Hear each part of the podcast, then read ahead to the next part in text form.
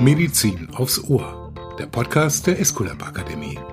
Mit der zweiten Podcast-Reihe Medizin aufs Ohr laden wir Sie herzlich ein, mit uns einen ausführlichen Blick auf den Wert von Informationen und Daten in der Medizin und die Digitalisierung im Krankenhaus und im Gesundheitswesen insgesamt zu werfen. Das Thema Fort- und Weiterbildung in diesem Bereich spielt eine zentrale Rolle. Wir sprechen mit renommierten Persönlichkeiten über aktuelle Entwicklungen und Trends, über ganz persönliche Erfahrungen und Perspektiven und dies im Rahmen von Wissenstransfer, Fortschritt, Karriere und Medizin der Zukunft. Dieses Mal mit Professor Lena Meyer-Hein, führende Datenwissenschaftlerin am Deutschen Krebsforschungszentrum in Heidelberg und Leiterin der Abteilung Computerassistierte medizinische Interventionen. Medizin aufs Ohr heute mit Frau Professor Lena Meyer-Hein. Surgical Data Science, Augmented Reality, Computational Biophotonics, Uncertainty Handling.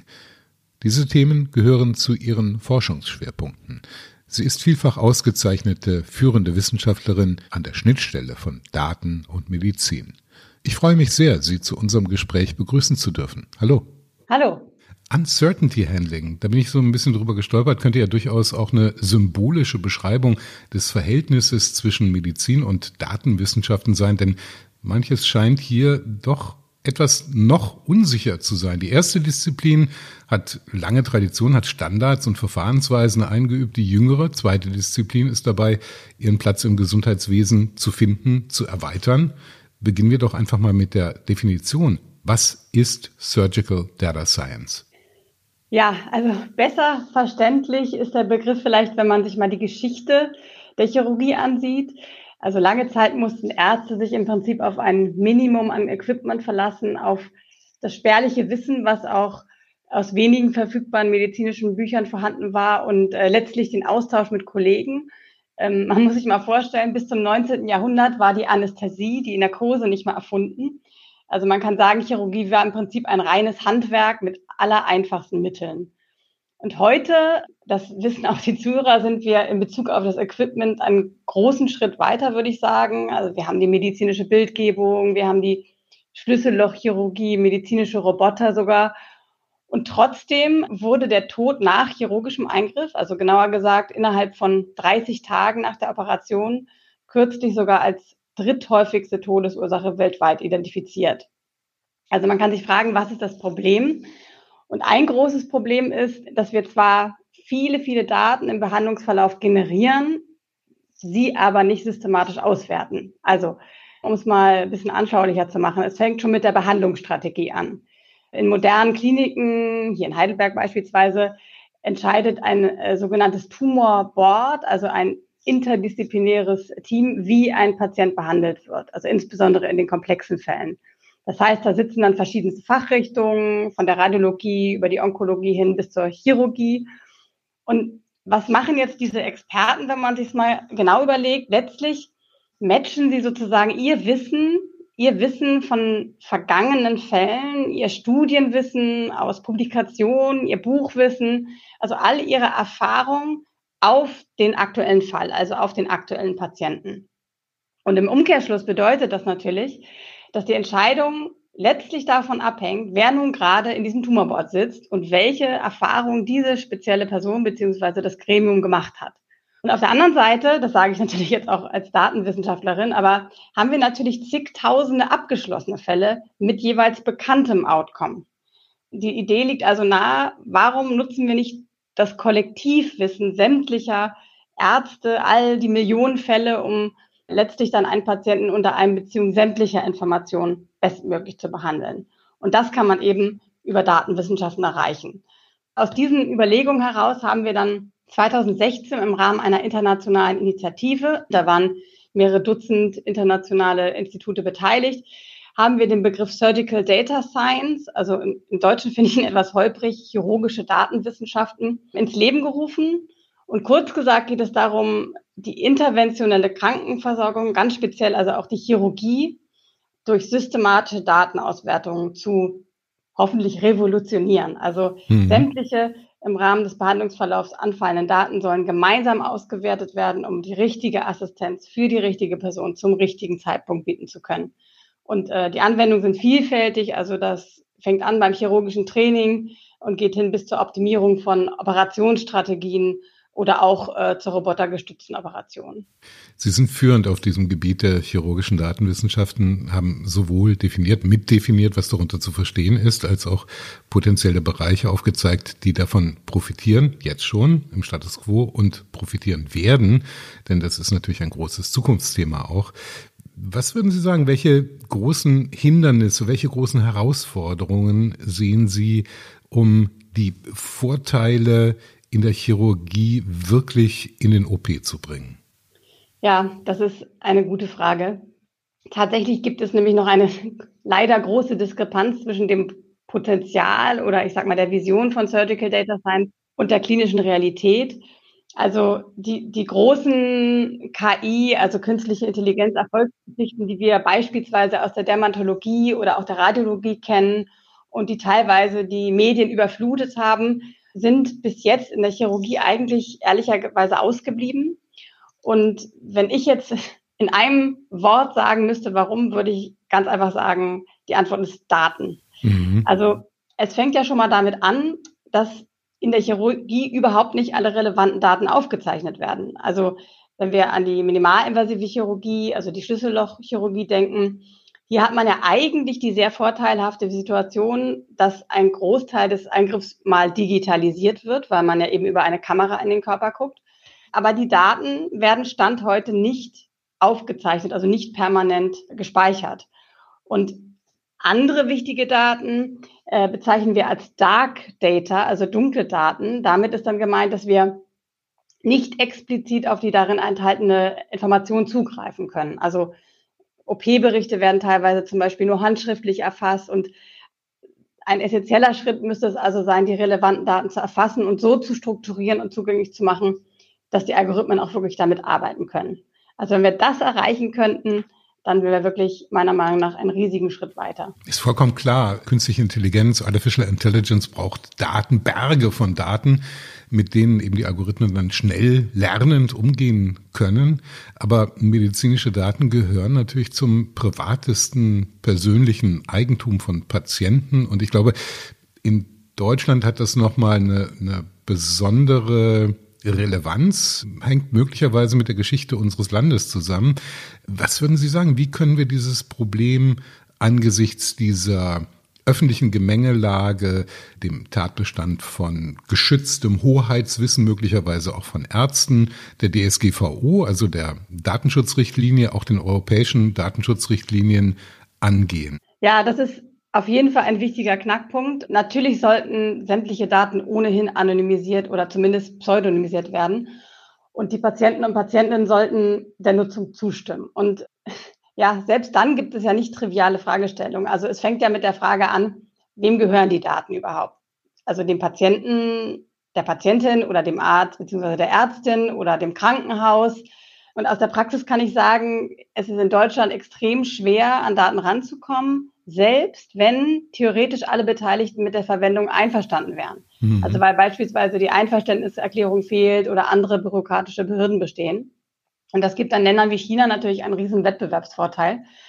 Also was können wir tun, um da auf Ihre Frage zurückzukommen? Also ich persönlich fände so eine Art Datenspendeausweis gut. Da könnte dann jeder selbst entscheiden, welche Daten er oder sie dann der Forschung beispielsweise oder dem Gesundheitssystem in anonymisierter Form natürlich zur Verfügung stellen. Das Wort habe ich noch, das Wort habe ich noch nie gehört. Interessant. Das habe ich, ja, das habe ich mir aus, sozusagen ausgedacht. Äh, ich, weiß, ich weiß nicht, äh, ich bin wahrscheinlich nicht die Erste, die auf diesen Gedanken kommt, aber äh, ja, tatsächlich habe ich da schon öfter drüber nachgedacht, dass, dass man eigentlich sowas bräuchte, so ähnlich wie man es halt eben beim Organspendeausweis mhm. äh, hat. Und ja, ich meine, orthogonal dazu ähm, müssen wir als Forscher natürlich auch die Methoden weiterentwickeln. Also um ein Beispiel zu nennen, es gibt das Konzept des föderierten Lernens. Also in der modernen Softwareentwicklung kann man Algorithmen zum Beispiel relativ einfach als einzelne Module verpacken. Nennt man dann beispielsweise Docker-Container.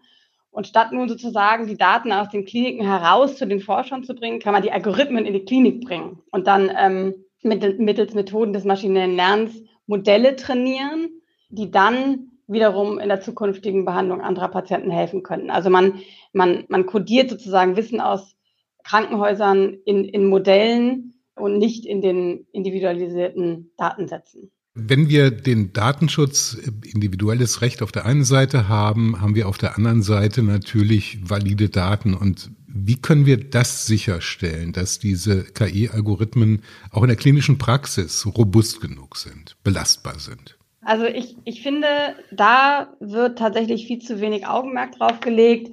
Das hat verschiedene Gründe. Ich meine, die Forscher beispielsweise, die stehen natürlich unter großem Publikationsdruck und sie stehen umso besser da, je besser die Ergebnisse sind. Und das ist, glaube ich, ein Problem. Also ich bin der Meinung, dass viele Publikationen im Bereich der biomedizinischen Bildverarbeitung zum Beispiel, also zum Beispiel auch in der Radiologie, nicht besonders aussagekräftig sind eben aufgrund von der Art und Weise, wie die Methoden validiert werden. Also wie man die Performance nachweist. Also was man häufig sieht, ist, dass Autoren zum Beispiel die Daten aus einem Krankenhaus nehmen, mittels Methoden der künstlichen Intelligenz trainieren und dann auf Daten desselben Krankenhauses zeigen, dass der Algorithmus gut funktioniert. Als Forscher sprechen wir sozusagen von mathematischen Verteilung. Also wir sagen, die Verteilung der Trainingsdaten und die der Testdaten sind identisch. Also man, man hat den Algorithmus genau auf dem trainiert, für das er das, für das er dann angewendet wird. Aber in der Praxis möchte man natürlich, dass die Methoden generalisieren, also in jedem Krankenhaus auf jedem Scanner laufen. Und es, es ist nun mal nicht so, dass jedes Krankenhaus dieselben Geräte benutzt. Und äh, mathematisch betrachtet können dann die Bilder von verschiedenen Herstellern vollkommen andere Eigenschaften haben. Äh, dasselbe gilt für Patientenpopulationen, die völlig anders sein können. Und wir wissen beispielsweise schon, dass Algorithmen, die nur auf, ich sage jetzt mal, Daten weißer Männer trainiert wurden, eben nicht unbedingt eine gute Performance für Frauen oder Menschen anderer ethnischer Hintergründe aufweisen.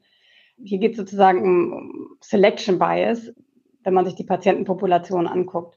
Ja, die Frage ist, was macht man jetzt? Meiner Meinung nach gibt es zwei relativ komplementäre Maßnahmen die man auch parallel verfolgen sollte. Also das erste sind die Daten an sich. Die Daten, auf denen man die Algorithmen trainiert, sollten natürlich so repräsentativ, so divers wie möglich sein. Verschiedene Geräte, verschiedene Herkunftsländer, verschiedene Geschlechter und so weiter und so weiter. Letztlich impliziert das, dass man multizentrisch arbeiten muss und eben ja das Kollektivwissen, das die KI-Algorithmen ja letztlich repräsentieren sollen, so vollständig wie möglich gestaltet. Eine zweite Maßnahme äh, gegen diese, ich sag mal, fehlende Generalisierungsfähigkeit der Algorithmen ist die Methodenentwicklung.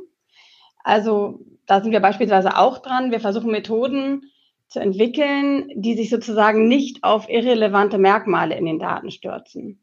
Man kennt das unter dem Begriff Representation Learning. Ich weiß gar nicht ehrlich gesagt, wie das auf Deutsch heißt. Wir nehmen uns zum Beispiel unsere Bilder und konvertieren sie in eine Darstellung, in der sie sozusagen gleich aussehen für einen Algorithmus, unabhängig davon, mit welchem Gerät sie genau aufgenommen wurden. Davon versprechen wir uns, dass dann, äh, wenn man den Algorithmus dann in ein weiteres Krankenhaus bringt, äh, dass die Methode dann eben generalisiert. Aber ich würde mal so pauschal sagen, die Herausforderung ist noch nicht allgemein gelöst, aber ja, wir sind dran.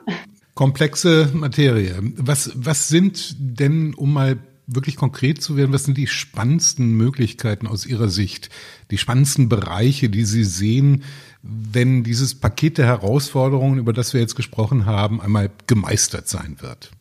Boah, da muss ich jetzt überlegen. Ich finde es immer so schwierig äh, zu priorisieren, aber ähm, wenn ich jetzt ganz in die Zukunft gucke, dann sehe ich natürlich auch autonome Robotik das heißt, ich meine, wenn wir erstmal die Daten so aufbereitet haben, dass wir ein grundsätzliches Verständnis davon haben, was passiert, wenn wir die Situation verstehen, äh, die im Operationssaal gerade auftritt, wenn wir genau sehen, mit welchem Gewebe wir, wir es zu tun haben, dann können wir als ersten Schritt natürlich sowas wie kontextsensitive Assistenz anbieten, also die richtige Assistenz zum richtigen Zeitpunkt. Und perspektivisch kann man sich dann eben vorstellen, dass gewisse Arbeiten eben auch von einem Roboter sehr reproduzierbar zum Beispiel und sehr, sehr sicher erledigt werden können. Allgemein denke ich aber, ähm, und da, ich meine, im Endeffekt sind das ja Entscheidungen, die unsere klinischen Partner, die sich insbesondere hier am Uniklinikum Heidelberg befinden, beantworten müssen. Wenn wir sozusagen die richtigen Entscheidungen treffen würden, also einmal vor der Operation, also wie soll überhaupt ein Patient behandelt werden, soll, soll der Patient überhaupt operiert werden und wenn ja, mit welcher Strategie, also minimalinvasiv oder offen oder ein- oder zweizeitig, mit welcher Technik etc. Äh, aber dann eben auch intraoperativ, also während der Operation, was mache ich, wenn eine Komplikation auftritt? Wie kann man sozusagen in Abhängigkeit der Patienten individuellen Eigenschaften wirklich die richtige Entscheidung personalisiert treffen? Ich glaube, das ist, äh, das würde uns sehr viel weiterbringen. Zwei Sachen würden mich da interessieren. Also wir wissen ja im Moment, dass ein großer Teil der heutigen Dynamik in der chirurgischen Robotik von der Patientenpräferenz abhängt. Das heißt, Patienten wählen Krankenhäuser, ja. Ärzte, die Operationen mit Robotersystemen anbieten. Wird das weiterhin so die treibende Kraft sein oder wird da so eine ganz große Welle kommen und die Wahlmöglichkeit ist gar nicht mehr da? Das wäre sozusagen die A-Frage und die B-Frage ist natürlich, kreieren wir auch mit dem Einzug der Datenwissenschaften in die Medizin und in die Chirurgie noch mehr, sage ich mal, eine Mehrklassenmedizin, die sich jemand leisten können muss?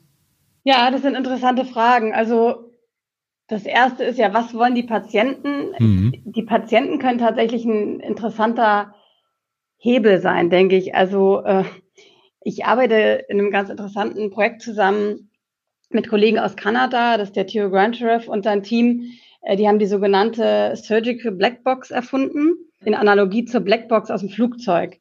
Und die Idee ist es sozusagen, ähm, wegzukommen von dem Gedanken, was im Operationssaal passiert, das bleibt im Operationssaal und hin zu mehr Transparenz. Also wie kann man ähm, die Sicherheit im OP verbessern? Und diese Surgical Blackbox zeichnet sozusagen verschiedene Signale im OP auf. Und jetzt ist man sozusagen an dem Punkt, äh, dass man jetzt mal systematisch diese Recordings auswerten muss, um eben natürlich einen Benefit für den Patienten zu erzielen.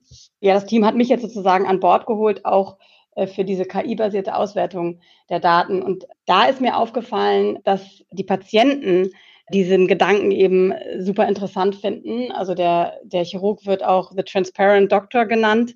Und ich könnte mir vorstellen, dass politische Hürden, also diesen, die, diese Angst auch vielleicht vor der Aufklärung, was jetzt eigentlich schiefgelaufen ist, überwunden werden kann durch, durch den Patientendruck. Also dass Patienten vielleicht irgendwann sagen, ja, ich möchte aber in, in einem Krankenhaus, wo es eine solche Blackbox gibt, äh, da fühle ich mich sicherer. Und ich glaube, dann kann man sozusagen auch letztlich den, den, den Stand der Technik mit Hilfe der Patienten auch verändern. Das, das denke ich halt prinzipiell schon. Und was die Zweiklassengesellschaft angeht, das ist natürlich, die Frage stelle ich mir dann auch manchmal. Also es gibt ja viele Studien, die auch naheliegen, dass man, was jetzt das Outcome angeht bei Patienten, viel mehr erreichen könnte, wenn man sich auf ja mehr die Peripherie oder Low-Income-Countries konzentrieren würde, weil da sozusagen noch viel mehr schief läuft. Also was mache ich hier sozusagen mit dem ganzen Hightech? Aber ich glaube, nur weil man mal äh, ja Hightech anfängt und auch vielleicht mit mit mit viel Kosten heißt das ja nicht, dass man da enden muss. Also jetzt zum Beispiel arbeiten wir mit vielen äh, Techniken, bei denen ich mir perspektivisch vorstellen könnte, dass die mal sehr kostengünstig zur Verfügung stehen könnten und dann eben auch gerade in solchen Ländern eingesetzt werden können. Und da haben wir natürlich dann auch einen Vorteil von diesen KI-Methoden, weil KI natürlich auch nicht unbedingt erfordert, dass dann Experten vor Ort sind. Also kann die Kurve flach werden, dann langfristig betrachtet auf jeden Fall. Wäre ähm, auf jeden Fall die Hoffnung, ja. Ja, Frau Professor Meyer-Hein, wie wird denn der OP in 15 Jahren aussehen? Wie werden sich Rollenaufgaben, Verantwortlichkeiten verändern? Stelle ich mir vor, den Arzt, die Ärztin mit dem, stets mit dem Tablet in der Hand, ähm, wo die Daten durchrattern? Oder wird der Arzt am Ende oder das medizinische Personal einfach Roboter äh, überwachen und gar keine aktive Rolle mehr spielen? Wie, wie, wie stellen Sie sich das vor in 15 Jahren?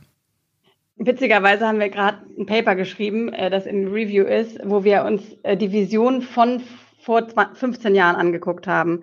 Da gab es nämlich ein Paper OR 2020 und wir haben uns mal angeguckt, ob die Erwartungen erfüllt wurden. Und das ist leider überhaupt nicht der Fall. Hm. Aber wenn ich jetzt mal meine optimistische Brille aufsetze, dann stelle ich mir natürlich vor, dass wir nicht mehr so viele einzelne Geräte haben, die isoliert voneinander arbeiten oder wo man am besten noch für jedes Gerät einen eigenen Monitor braucht, sondern dass wir einen vernetzten, einen wirklich vernetzten OP haben Kommt das eigentlich alles gleichzeitig in der Chirurgie oder würden Sie differenzieren bei Disziplinen, unterschiedlichen Disziplinen, wo AI, KI-gestützte Systeme, wo Daten eine, schneller eine größere Rolle spielen werden als in anderen? Oder gibt es unterschiedliche Erwartungen in Unterdisziplinen, gleiche Auswirkungen für alle? Also kommt das flächendeckend? Wie, wie, wie läuft das? Wie wird das laufen? Ja, also die, ich würde sagen, die Komplexität ist sehr unterschiedlich, auch wenn man sich verschiedene medizinische Fachbereiche anguckt. Also ich sage mal, aus KI-Sicht ist die Radiological Data Science, also die, die KI-geschützte Radiologie, viel einfacher als die Chirurgie, weil ähm, ja überhaupt mal die Daten schon digital vorliegen, weil man Zeit hat, sie auszuwerten, weil es nicht unmittelbar um Leben und Tod geht. Also natürlich geht es letztlich irgendwie immer um Leben und Tod, aber äh, man kann ja beispielsweise KI-Algorithmus eine Auswertung durchführen lassen und dann nochmal einen Radiologen mit einbeziehen. Ähm, in der Chirurgie sieht es alles anders aus. Also erstmal werden eben viele Daten noch gar nicht aufgenommen. Dann ist die Variation extrem. Also jede Operation ist anders, jeder Operateur ist anders, jedes chirurgische Team, es ist ja immer auch ein Teamwork, ähm, verhält sich zusammen anders. Und ich meine, wenn ich sozusagen so eine Echtzeitassistenz habe, dann geht es ja im OP wirklich möglicherweise um Leben und Tod. Also da ist man wirklich, ja, sind die Herausforderungen extrem komplex. So, so gesehen denke ich, dass wir jetzt erstmal die Durchbrüche in Bereichen erleben werden, wo Daten schon in großer Zahl auch standardisiert vorliegen, äh, wie jetzt in der Dermatologie, Radiologie beispielsweise. In der Chirurgie unterscheidet man eigentlich auch nochmal Disziplinen zum Beispiel ist, äh, ja, ich sag mal, aus Computer Science, also als Informatiksicht, ist die Orthopädie auch einfacher, wo sich die Strukturen relativ starr verhalten im Vergleich zur Weichgewebechirurgie, wo sich alles auch nochmal extrem stark ändern kann im Vergleich zu den Bildern, die vor der Operation aufgenommen wurden. Also ich kann das so pauschal gar nicht sagen. Ich kann nur sagen, dass es große Unterschiede gibt. Und ich würde jetzt wahrscheinlich erstmal auf Durchbrüche setzen, die sich auch ja im Prinzip auf so Anästhesiedaten vielleicht auch beziehen, also dass man aus Anästhesiedaten schon äh, verschiedene Komplikationen vorhersagen kann, beispielsweise. Wenn Sie unbegrenzten Mittelzugang äh, hätten, was wäre top in der Wunschliste für Ihren Werkzeugkasten als Forscherin? Ich würde schon darauf setzen, Daten prospektiv akquirieren und strukturiert speichern zu können über die verschiedensten Kliniken hinweg, so dass man wirklich auch in der Chirurgie Big Data erzeugen kann. Also ich glaube, es ist ein riesendickes Brett, was da zu bohren ist. Ja. Aber das ist, glaube ich, das, was wir wirklich brauchen, um das Feld voranzubringen. Wir haben so eine kleine Tradition bei Medizin aufs Ohr. Wir fragen unsere Gesprächspartnerinnen ganz gerne, haben Sie eine kleine Episode, einen kleinen Witz, der auf dem Flur mal gerne erzählt wird aus dem professionellen Erleben? Nun sind Datenwissenschaftler, IT-Menschen, EDVler, glaube ich, eher ernste Menschen, aber das ist auch ein furchtbares Vorurteil, schätze ich. Und deshalb, Sie haben wahrscheinlich die allerbesten Witze oder die allerbesten Anekdoten zu erzählen. Ja, also was mir jetzt spontan eingefallen ist, ich hoffe aber, die Person hört nicht zu also man arbeitet ja viel in interdisziplinären Teams und manchmal kommen dann eben auch, ich, ich sage es jetzt extra so ein bisschen äh, nebulös, weil ich nicht will, dass man es das zurückverfolgen kann, aber kann, aber es kommen dann eben auch Leute dazu, die sich ähm, mit der Medizin noch gar nicht so richtig auseinandergesetzt haben, die dann eher zum Beispiel technischen Background haben. haben. Auf jeden Fall hatten wir mal ein Projekt, wo es um computergestützte Biopsien, also Punktionen ging, wo man eben ein nadelförmiges Instrument in den Körper einführt und eine Gewebeprobe entnimmt. Und da wurden wir schon teilweise sehr dubiose Fragen gefragt. Und meine Lieblingsfrage war, ob der Patient bei der Punktion anwesend sein muss. Fand ich dann ein bisschen abwegig. Aber das zeigt äh, die teilweise kulturellen Unterschiede und mit, ja, mit welchen Fragen man sich dann so auseinandersetzen muss. Wie Sie das so erzählen, stelle ich mir vor, dass das ein Soziologe war oder ein, ein, ein Ethnologe oder ähnliches. Aber Sie müssen das auch gar nicht weiter sagen. Völlig klar. Spannend. Also bei Punktion anwesend sein wäre, glaube ich, eine ganz gute Idee. Vielen herzlichen Dank, Professor Lena Meyer-Hein, führende Datenwissenschaftlerin am Deutschen Krebsforschungszentrum. Vielen Dank für das Gespräch. Danke auch. Das war Medizin aufs Ohr mit Professor Lena Meyer-Hein, Datenwissenschaftlerin am Deutschen Krebsforschungszentrum in Heidelberg und Leiterin der Abteilung Computerassistierte medizinische Interventionen. In der kommenden Folge sprechen wir mit Universitätsprofessor Dr. Carsten Perker. Er ist ärztlicher Direktor des Zentrums für muskuloskeletale Chirurgie an der Charité Universitätsmedizin in Berlin. Gefällt Ihnen Medizin aufs Ohr? Haben Sie Anregungen? Wem sollten wir unbedingt zum Gespräch einladen? Wir freuen uns über Ihr Feedback. Schreiben Sie an podcast.esculap-akademie.de.